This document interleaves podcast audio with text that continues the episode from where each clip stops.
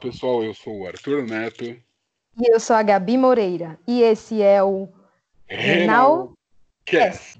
Bom dia, boa tarde, boa noite ou boa madrugada. Sejam todos bem-vindos a mais um Renalcast. Depois do nosso episódio ao vivo no YouTube, estamos aqui de volta no nosso formato tradicional. E como já de costume, direto de Vitória de Santo Antão, a nossa Nutri Renal. E aí, Gabi, tudo bom? E aí, Arthur, tudo beleza por aqui? Por aí, tudo certo? Tranquilo, tudo numa nice. Você gostou Olha, do nosso Arthur, episódio ao vivo? Ia dizer agora, o episódio foi muito legal, a participação de todos foi incrível, bastante interação, foi muito bom. E vamos Você fazer mais, que... né? Não, você acha que a gente devia contar que vai rolar mais? Ou vamos manter em segredo? Vamos manter em segredo? Manter em segredo, Gabi. Por enquanto vai ser um segredo que vai rolar mais episódios desse tipo no YouTube. E, e hoje estamos no nosso 21 primeiro episódio, quem diria, hein? E vamos falar sobre HDF, ou hemodiafiltração. Que palavra difícil, hein? Vamos chamar de HDF de agora em diante, que fica mais fácil. E para entender melhor que, o que é isso, como se alimenta, nós vamos receber um nefrologista que entende muito do assunto, o Dr. Marcos Moreira, que é médico do Vila Nova Star e da Fênix Nefrologia. Inclusive, é meu médico. Bora lá curtir o episódio. Bem-vindo, Dr. Marcos, nefrologista do Vila Nova Star e da Fênix Nefrologia. Bem-vindo ao Renalcast, Marcos. Obrigado. É um prazer estar aqui com vocês. Prazer, Gabriela. Prazer, Arthur. Seja bem-vindo, doutor Marcos. Obrigado. É um prazer recebê-lo, Marcos. Marcos, e a primeira pergunta já é na bucha, o que todo mundo pergunta e fica na dúvida quando lê essas três letrinhas. O que é HDF? HDF significa hemodiafiltração, que é uma modalidade de diálise, né? Então, para explicar um pouco o que, é a hemodiafiltração, primeiro eu preciso explicar o que, que é a hemodiálise, que eu acho que muitos de vocês não vão saber o que, que é na, na teoria, né? E, então, assim, a hemodiálise, ela, para vocês que fazem a terapia ou já fizeram, o sangue passa naquele capilar e do lado de dentro, né, do lado entre ele e aquela solução líquida, fica o filtro, a membrana. E puramente sai do meio mais concentrado por menos concentrado. Aquele líquido não tem, por exemplo, ureia, potássio, e acaba saindo da onde o sangue está cheio de toxina e acaba caindo naquele líquido e é jogado fora. Então, esse mecanismo é, chama difusão, meio mais concentrado por menos concentrado, tá? E é tipo aquela... Quando a gente era pequeno, tá na escola lá, faz aquelas experiências, né? Então coloca um papel uh, e, e, coloca uma substância na água de um lado, outro do outro e vai ter essa troca, tá? Então, na hemodiafiltração, além dessa dessa técnica de difusão, a gente adiciona uma outra coisa. A gente adiciona a convecção.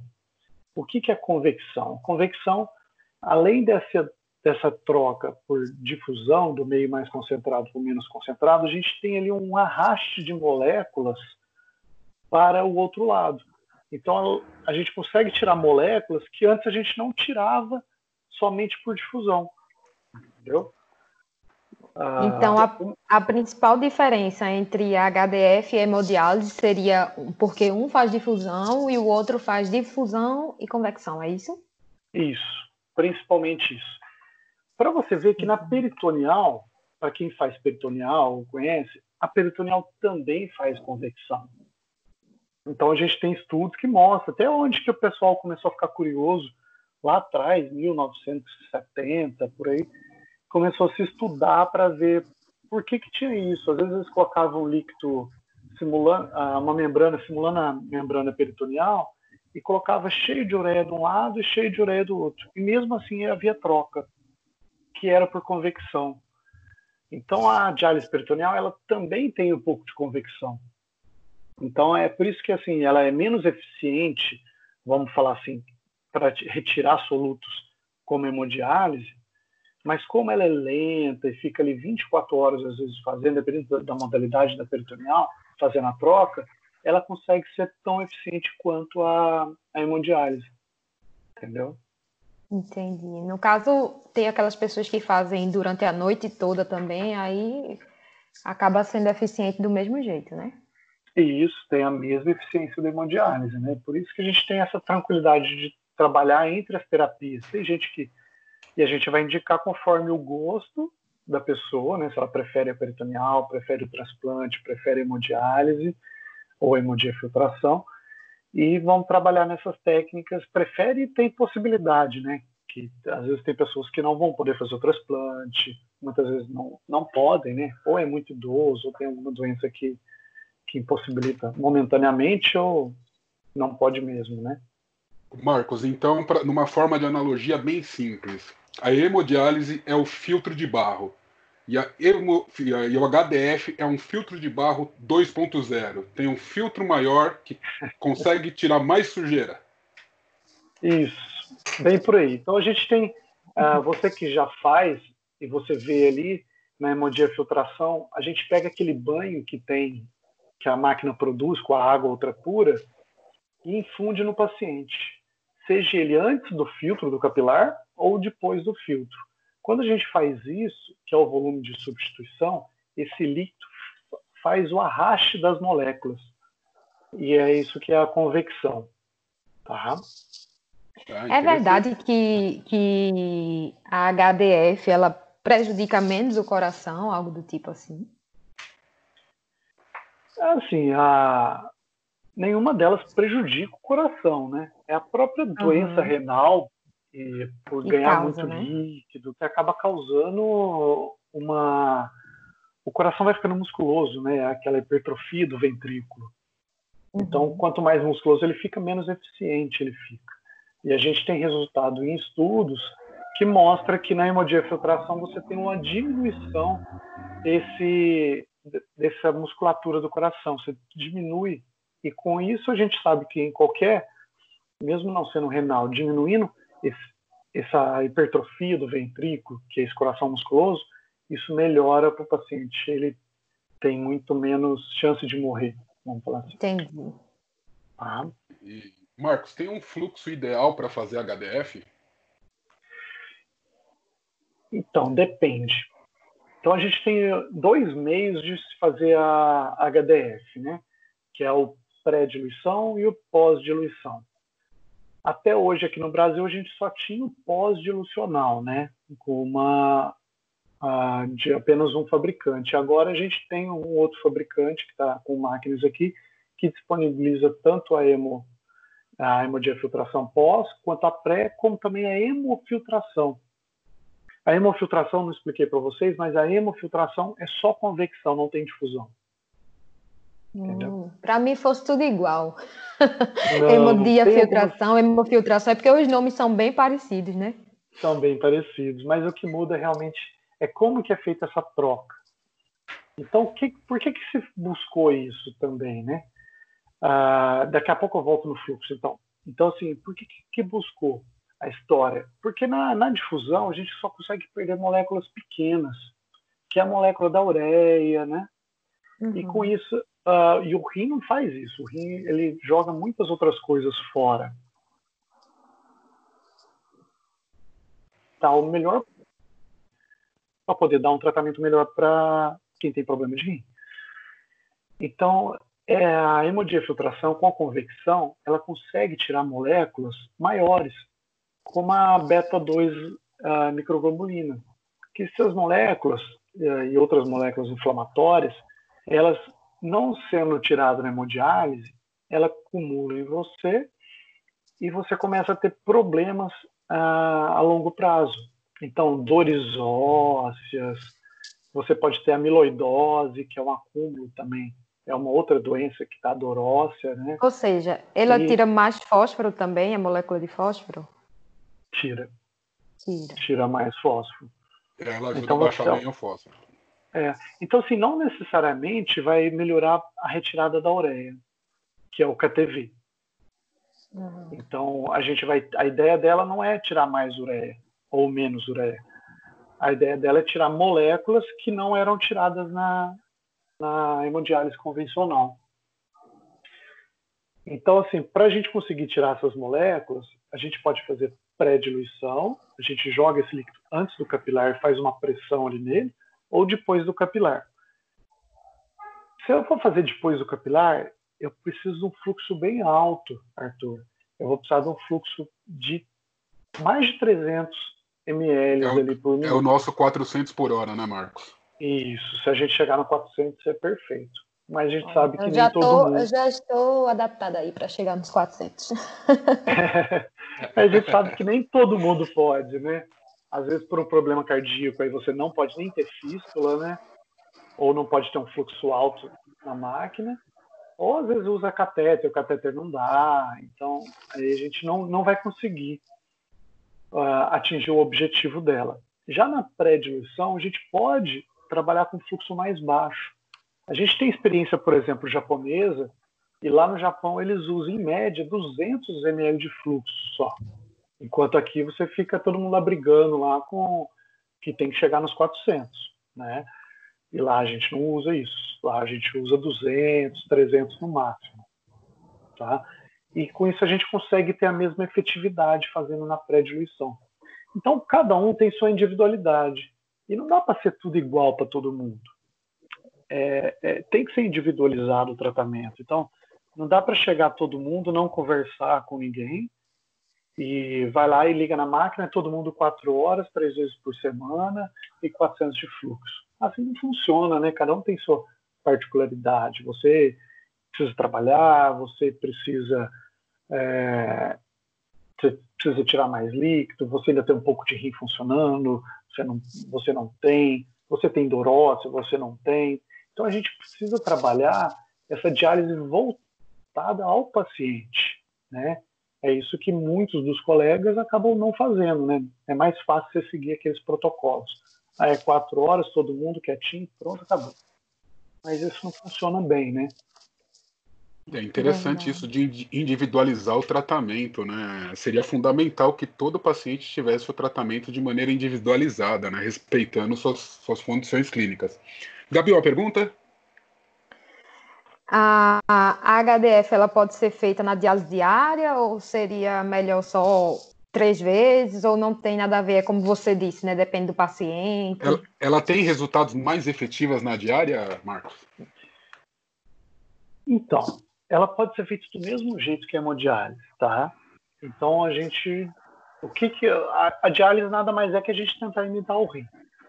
Então, o que que a gente tem visto nos últimos anos é que quanto mais a gente conseguir imitar o rim, mais efetivo a gente vai ser. Então a gente vai diminuir a mortalidade, né, a pessoa a chance dela morrer, como também vai diminuir a morbidade, que é a presença de doenças, internações da pessoa. Então, assim, não tem necessariamente que ser uma, duas, três ou sete vezes por semana. Isso vai ser individualizado. O que a gente vê que, assim, por estudos, a gente tem poucos estudos, ainda mais em hemodiafiltração, a gente precisa atingir o volume de substituição, que é esse líquido que a gente infunde no paciente. Se a gente não atingir esse volume mínimo, às vezes a gente não vai ter conseguir esses benefícios que a gente quer. Tá? Então, a, a quantidade de dias às vezes vai ajudar nisso, com certeza vai ajudar nisso, mas o fluxo também vai ajudar. Na pós-diluição, a gente precisa ter um fluxo, e o Arthur, primeira coisa que ele chegou, eu perguntei para ele quanto que ele fazia de substituição antes, e ele não sabia, a gente precisa ter pelo menos 20, 22 litros de substituição na sessão, três vezes por semana. E na pré-diluição a gente precisa ter ali de 40 a 50 litros de substituição.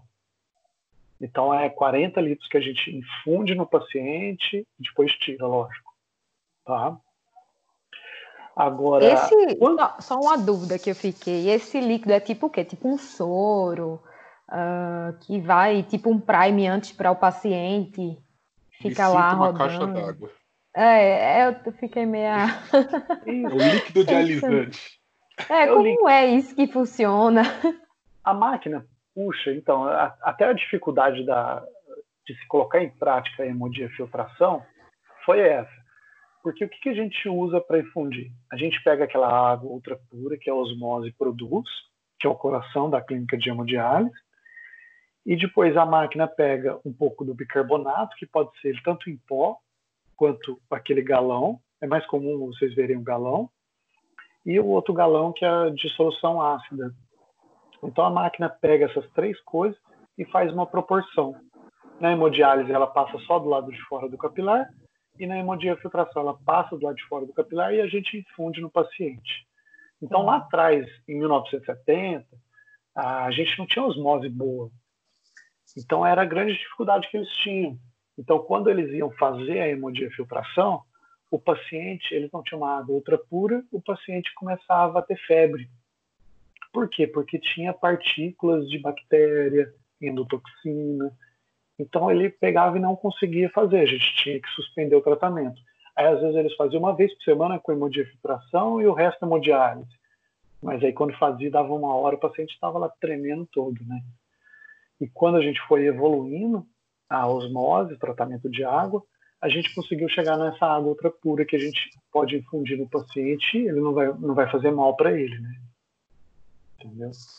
Entendi. Aliás, Marcos, a, a, aquela famosa pergunta que eu, eu, te fiz e você esclareceu uma dúvida minha que eu acho que é de muitos. A diferença entre HDF online e HDF offline, que não tem nada a ver com computador.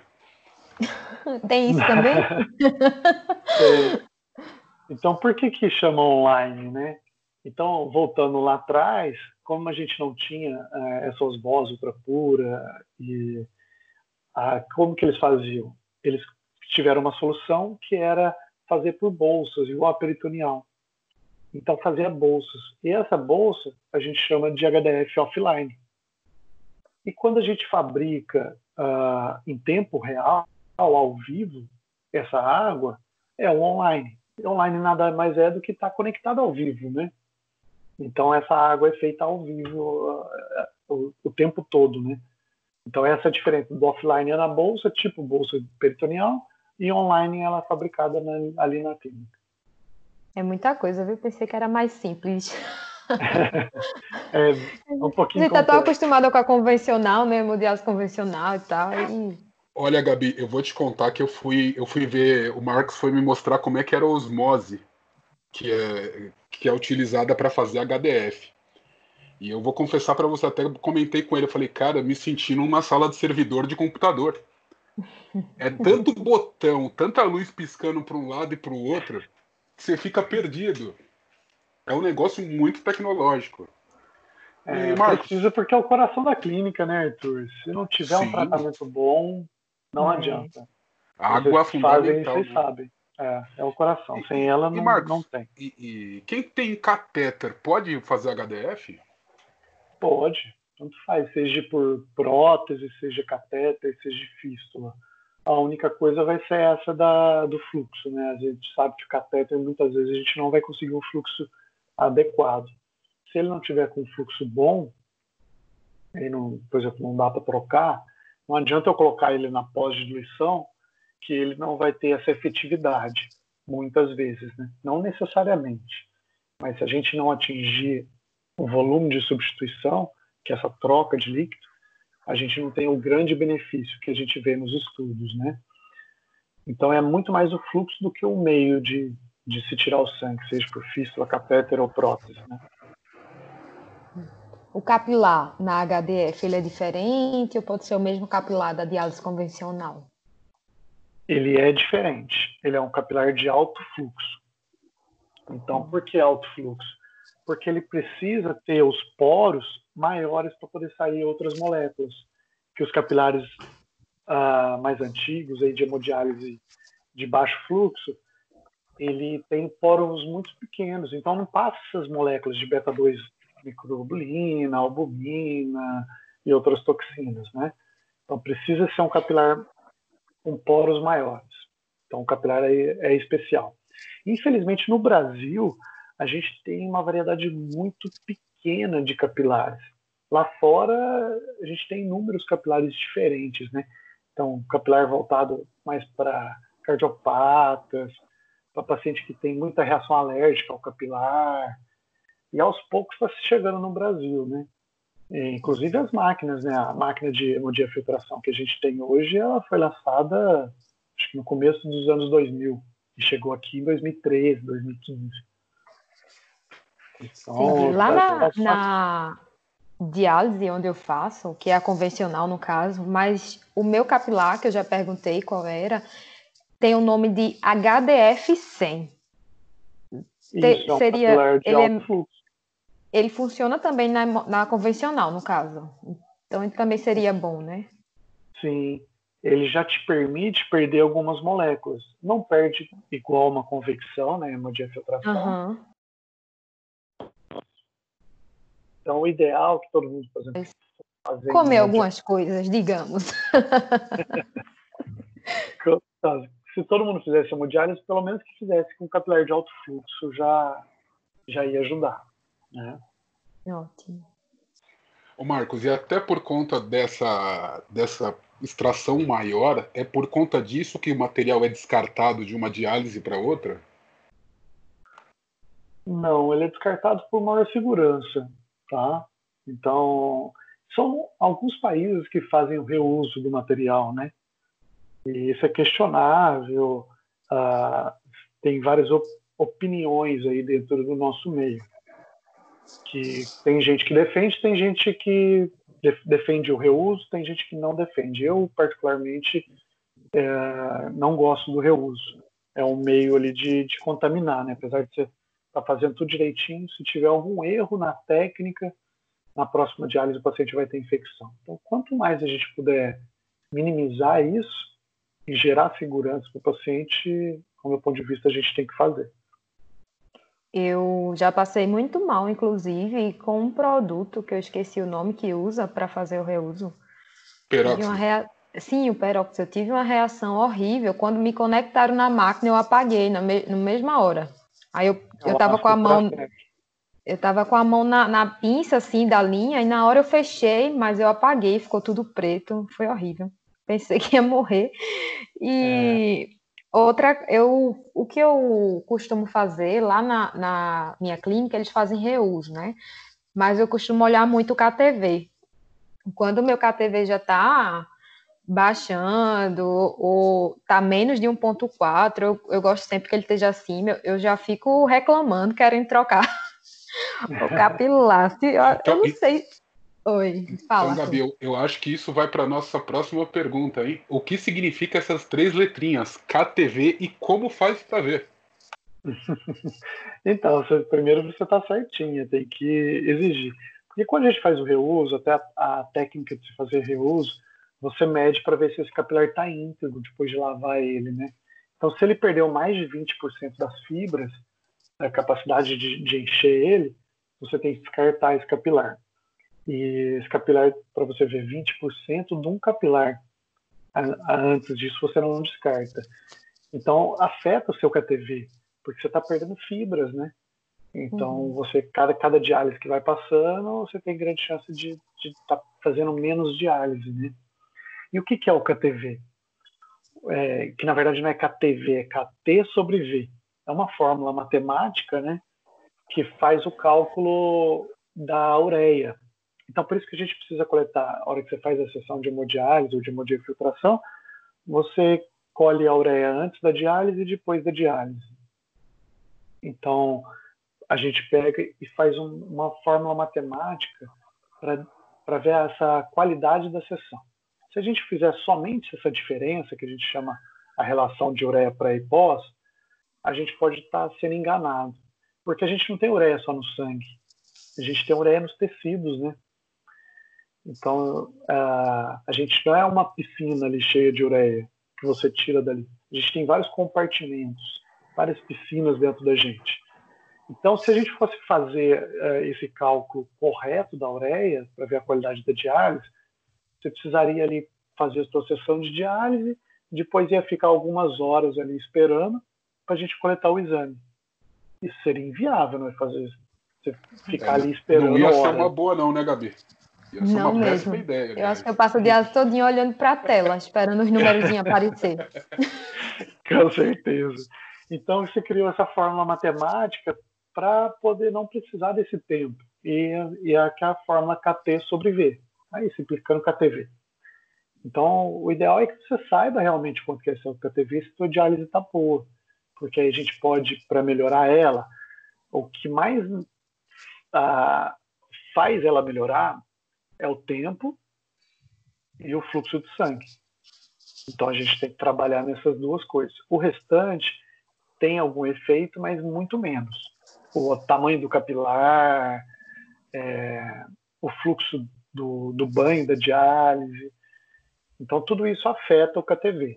Mas o que mais afeta é o tempo de diálise e o fluxo de sangue. Entendi. E o bom é que hoje eu acredito que nas máquinas, as mais atuais, pelo menos aqui tem por aqui, eu consigo ver na tela. Ali também eu posso me basear, né? Isso. Ah, o que aparece ah, algumas máquinas elas já medem quanto que está sendo com a TV online, né? Que é uhum. ao vivo ali para você, para você já agir, né? Então, se a é, TV está eu... muito baixo, tem alguma coisa errada para a gente ir lá olhar, né? Isso, eu costumo logo ficar de olho mesmo. Uhum. E quais e os aí, valores Arthur? ideais?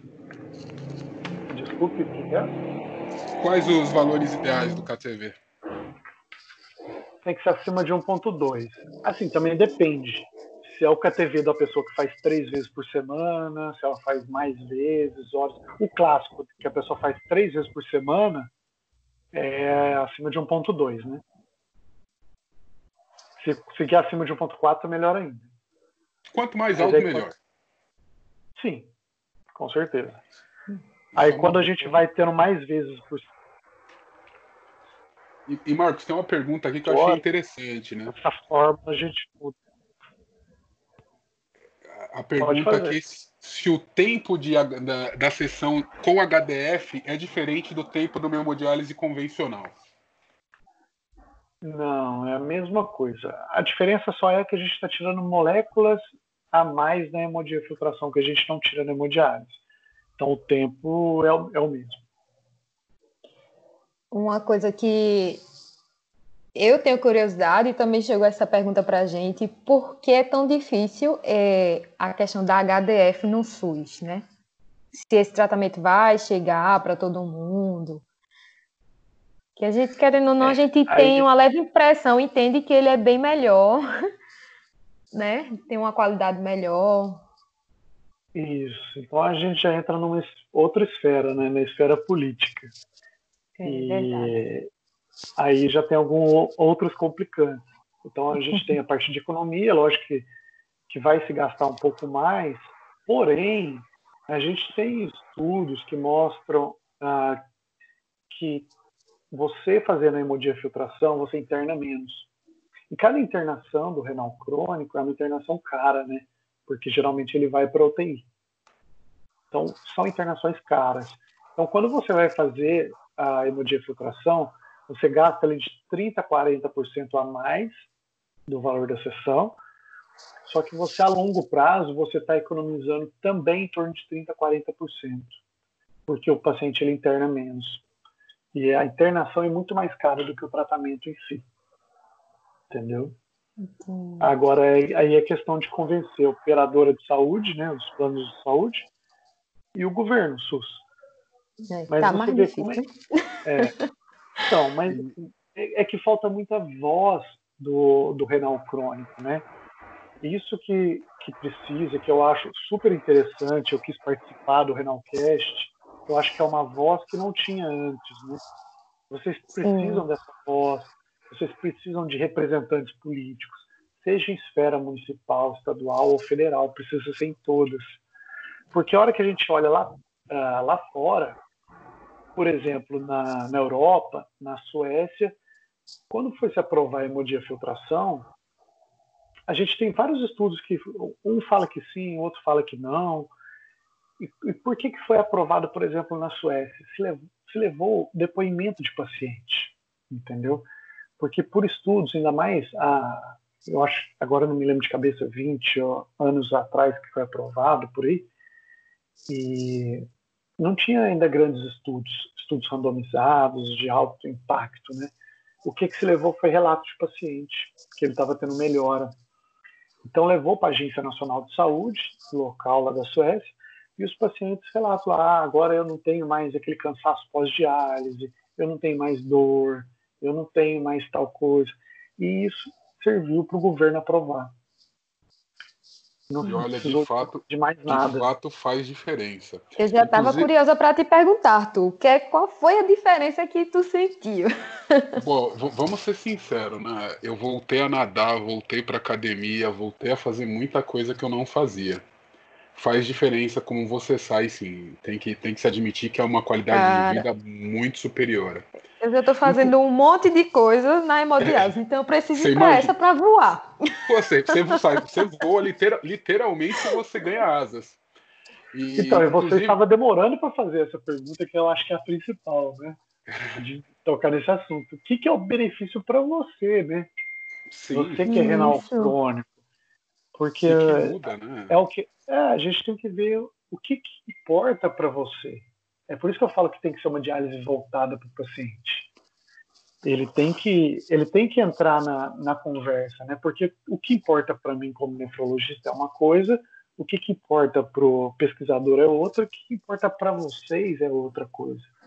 Então, por exemplo, tem um projeto que é muito legal lá fora que chama Song, e ele foi ver o que, que os estudos falavam, uh, o que, que os estudos buscam e o que, que os pacientes e familiares queriam saber. Então, que eram coisas bem diferentes. Assim, a única coisa que bate igual é mortalidade, né? Ninguém quer morrer. E depois, abaixo disso, mudava-se muito. Uma das coisas grandes é a cansaço pós-diálise, né? você sai da, da, da sessão e não consegue ser ativo. Às vezes, Sim. esse tempo de recuperação vai ser o dia todo. E tem que ser assim. A gente tem que, tem que importar com isso, porque não adianta você ter um KTV de 1.2 e você faz uma sessão de diálise, tem que dormir o dia inteiro, só vai viver no outro dia. Só eu na segunda-feira. só vou viver na terça. É, então a gente tem que mudar. Que muda a gente tem que mudar a, como a gente está fazendo essa terapia, e a, a hemodiafiltração entrou aí para melhorar isso, né? Então, ela diminui bastante esse tempo de recuperação pós-diálise. Ela também diminui paciente que tem dor crônica. Então, dor óssea, né? Como ela melhora os níveis de PTH, tira mais fósforo, então ela melhora essa parte de dor crônica e até previne a amiloidose, que é uma doença que dá muita dor óssea, né? Você diminui ah, aquelas. Tem gente que tem pernas inquietas, então você consegue melhorar isso. Ah, a gente consegue melhorar a qualidade de sono. Ah, deixa eu me perguntar uma o coisa. Arthur, Essas pernas claro, inquietas têm a ver também com a hemodiálise? Tem, tem a ver. Porque às vezes eu tô deitada, não tem lugar certo para colocar as pernas. Isso, ah, é muita coisa, viu? Em relação... Pode. E assim, você não nem sabia, né? Então, assim, diminui prurido. A gente sabe que diminuir prurido também ajuda muito para você. Tem gente que isso é extremamente incômodo, né? E a qualidade do sono também melhora a qualidade de sono. A gente sabe que a melhora da qualidade de sono está ligado a você viver mais e melhor. Então, esses pequenos aspectos de melhora de qualidade de vida, ao meu ponto de vista, é muito melhor do que você olhar o KTV se ele está acima de 1.2 ou se ele está entendeu? É isso que a gente tem que buscar. Então, eu fiz com o Arthur, quando ele chegou lá na clínica, a gente faz isso com os pacientes, a gente aplica um questionário, que é um questionário para a gente ver como que você está se sentindo hoje em relação a tudo, sua diálise, a sua vida, questão de depressão, depressão está ligado a maior mortalidade. Então, tudo isso a gente tem que abordar. Não dá para ser só olhar o KTV e mais nada, né? Só você fazer suas quatro horas e ir embora para casa. A gente tem que ser uma diálise voltada para o paciente. É um trabalho multidisciplinar, né, Marcos? Envolve várias frentes, na verdade, né? Que querendo ou não, o, o, problema é no rim, mas ele afeta o ser humano como um todo, né? Não só os rins diretamente ele afeta tudo. Por isso que a gente precisa, e tem que ser todo mundo muito ativo, né? Seja psicólogo, nutricionista, assistente social, todo mundo tem que estar ali, porque muda a vida do paciente e da família toda, né? Então, por isso que tem que ter essa abordagem global, né? E se a gente tem uma equipe boa, que todo mundo está em cima do paciente, o paciente vai muito melhor, né? Sim, de fato, é faz a diferença. Inclusive, né, Marcos, mudando um pouco até da, da correlacionada à HDF e mais, mais a essa parte, a importância da fisioterapia e do exercício físico para diálise. Então, é fundamental. É, muito... é, o exercício físico é fantástico, né? A gente vê ele para todas as doenças, né? Então, desde hipertensão, diabetes, colesterol alto, fibromialgia. A gente consegue melhorar muitas doenças com o exercício físico, ele é fundamental. E a gente tem cada vez mais trabalhos mostrando ele na diálise. Então, o pessoal da fisioterapia, ele veio agregar a equipe, uma coisa fantástica. E a gente vê que ele melhora até o KTV do paciente. Ele melhora, ele diminui cãibra, diminui a queda de pressão do paciente. E sem contar os pacientes que, por exemplo, muito idosos, que já tiveram perda de massa muscular, às vezes está vindo de uma internação prolongada, você consegue reabilitar esse paciente, né? Então, assim, é uma coisa fantástica a fisioterapia durante a diálise e o Arthur, a gente está fazendo ele suar lá, mas eu acho que está gostando. Estão me torturando, viu, Gabi? Eu tô sabendo. Eu não vou tá contar tá nem meu segredo, né? Vou, vou ah, não, eu, eu acho que devia revelar seu segredo, Gabi. O que você faz quando a fisioterapeuta passa? Não, Arthur, não pode para não ensinar os outros. A gente só ensina coisa boa aqui. Coisa errada não pode ensinar. Coisa Vamos deixar o mistério no ar. Vamos deixar é. o mistério no ar. E Marcos, o, o, uma das coisas que é muito, muito ruim aqui para o Brasil, né, e triste para o brasileiro, para o renal brasileiro, é saber que na Europa, por exemplo, o paciente faz HDF em casa, né? E tem uma facilidade para isso. Arthur, não faz eu chorar, não, porque eu aqui já estou quase chorando. Pior que é, é, sério, Gabi. Lá fora a gente tem um estímulo à, à diálise domiciliar, né? seja hemodiálise, seja diálise peritoneal e também tem a hemodiafiltração. Isso diminui custo, né? Isso você consegue atender pacientes, às vezes vão pensar, a pessoa está no interior que não tem clínica, apenas 7% do, do, dos municípios brasileiros tem clínica de hemodiálise. Todos os outros, 93% não tem, então a pessoa tem que se deslocar até um centro. Então você fazendo a diálise domiciliar, eu acho isso muito importante, porque você evita da pessoa estar tá tendo esse desgaste. Tem gente que tem que pegar, você pega Amazonas, a pessoa tem que pegar barco, tem que pegar ônibus, aí depois tem que andar mais um tanto para poder chegar na clínica, às vezes 300 quilômetros, entendeu? Então, se a gente conseguisse colocar uma máquina na casa dessa pessoa, seria fantástico a qualidade de vida que ela ia ter, né?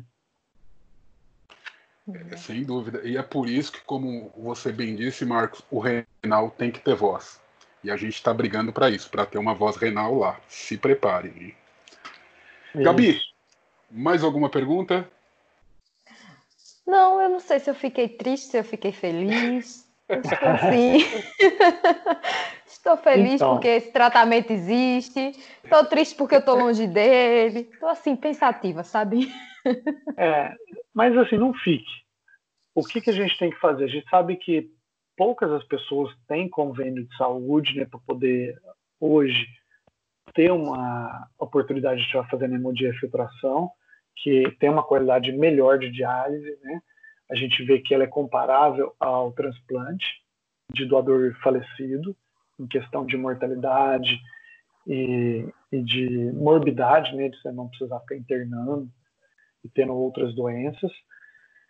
Então, como a maioria não tem convênio, e às vezes, a maioria das cidades também, a pessoa tem convênio e às vezes a clínica nem oferece. Né? Então, às vezes a pessoa ficar ali brigando com o convênio dela e com a clínica, ó, coloca uma máquina de, de hemodiafiltração, quero fazer, é melhor para mim.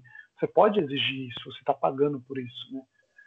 Uh, agora, outra coisa, não tem máquina de hemodiafiltração, é uma coisa que o Arthur falou lá atrás, e a gente tem a hemodiálise diária.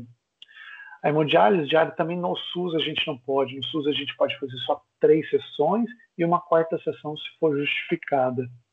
Mas quando a gente vê trabalhos sobre hemodiálise diária, a, hemodiálise diária não é quatro horas, geralmente de uma hora e meia, duas horas, a gente também tem a mesma qualidade de diminuição de mortalidade e da morbidade de ficar internando menos, entendeu?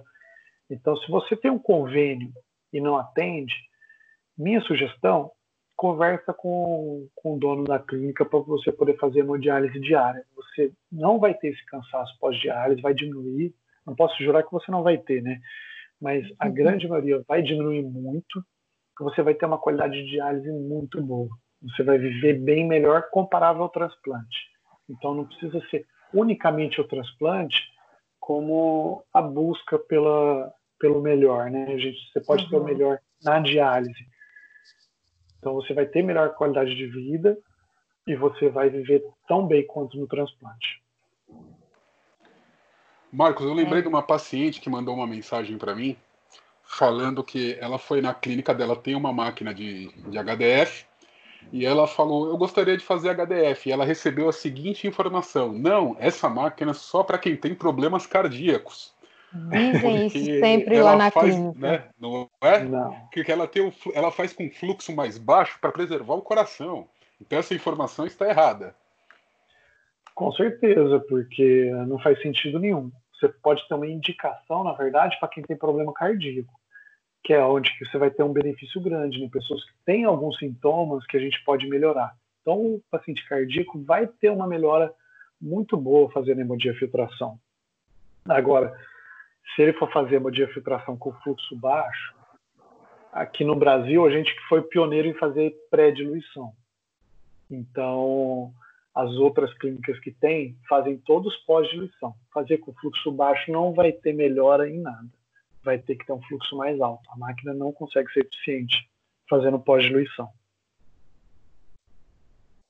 É interessante saber dessa informação, né, Gabi? Às vezes a gente acaba ajudando até a desmistificar algumas informações. E é o que eu, foi até o que eu perguntei no começo, é ajuda pra, no coração, porque era isso que eu ouvia direto, né? Que a hemodiafiltração é para quem tem alguma doença cardiovascular, enfim, né? Querem enrolar a gente de todo jeito, mas então, mas, mas não é melhor prevenir?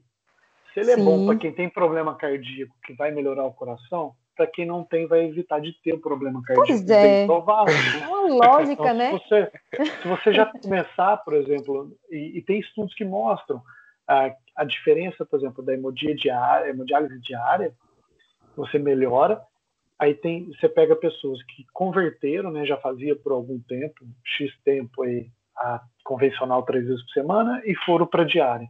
E de quem já começou na diária. Quem já começa na diária tem uma melhora muito maior de quem converteu. Entendeu? Por quê? Porque você evita de ter o problema para depois correr atrás para tratar ele. Entendi. Opa, de fato tem lógica, né? Hum. Marcos, e, eu, eu, queria agradecer a sua participação. Foi muito boa, esclareceu muita coisa. Eu acho que vai ajudar a tirar muita dúvida da galera aí, né, Gabi? Sim, tirou várias dúvidas minhas também. Muito obrigada. De nada. E, e eu diria que as portas do Renalcast estão abertas para você. Com certeza. Ah, muito obrigado. Quando vocês quiserem, eu estou à disposição também. Pode deixar que eu vou chegar lá, viu? Fazer...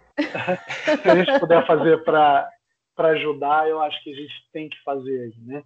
E a gente sabe Marcos. que muitos colegas acabam não conversando com o paciente, explicando, né? Mas que isso é fundamental para você conseguir fazer seu tratamento, né? Para finalizar, manda aquele recado para os pacientes que estão lhe ouvindo sobre diálise aí, manda um recado bacana aí para galera. Vamos começar a se interagir mais com o seu médico, com a sua equipe, você precisa saber como está sendo o seu tratamento. Muitos pacientes chegam para a gente e não sabem nada sobre o tratamento, só sabem as horas que ele faz, mais nada. Então você precisa saber seus exames, você precisa saber as horas que você faz, o fluxo. Você tem que buscar uma melhora. Não, não jogue essa responsabilidade só para a equipe profissional. Corra, corra atrás também você. Vá fazer exercício, busque melhorar que a sua qualidade de vida vai ser bem melhor fazendo isso. Olha, gostei, Nas... Não, ótimo. Nas palavras do ET Bilu, busquem conhecimento. Muito obrigado pela participação, Marcos. De nada, eu que agradeço aí. Um grande abraço. Um grande abraço. Mas que baita episódio, hein, Gabi? Então, Arthur, um episódio muito legal. Eu particularmente adorei, tirei várias dúvidas. O Dr. Marcos é muito legal. E, e, e você, fala aí. Foi muito didático. Eu acho que deu para esclarecer muita, muita coisa. Se ficou alguma dúvida, o pessoal quiser mandar para a gente, fica à vontade, né, Gabi? Isso, com certeza. E agora chegou aquele nosso momento, o momento do tchau final. Gabi, para quem vai ser o tchau hoje? o tchau vai ser para todo mundo novamente, em especial ao pessoal de Brasília, que já já chego por aí. E é isso, Arthur. Aliás, já que você vai para lá, eu vou até mandar aqui um grande abraço para o pessoal do INEB de Águas Claras, em especial a Raíza, que dialisa lá, o Iroan, que é um enfermeiro muito gente boa, a enfermeira Graça e toda a equipe, o Wellington, que é um cara incrível, Sim, um grande abraço especial a ele também.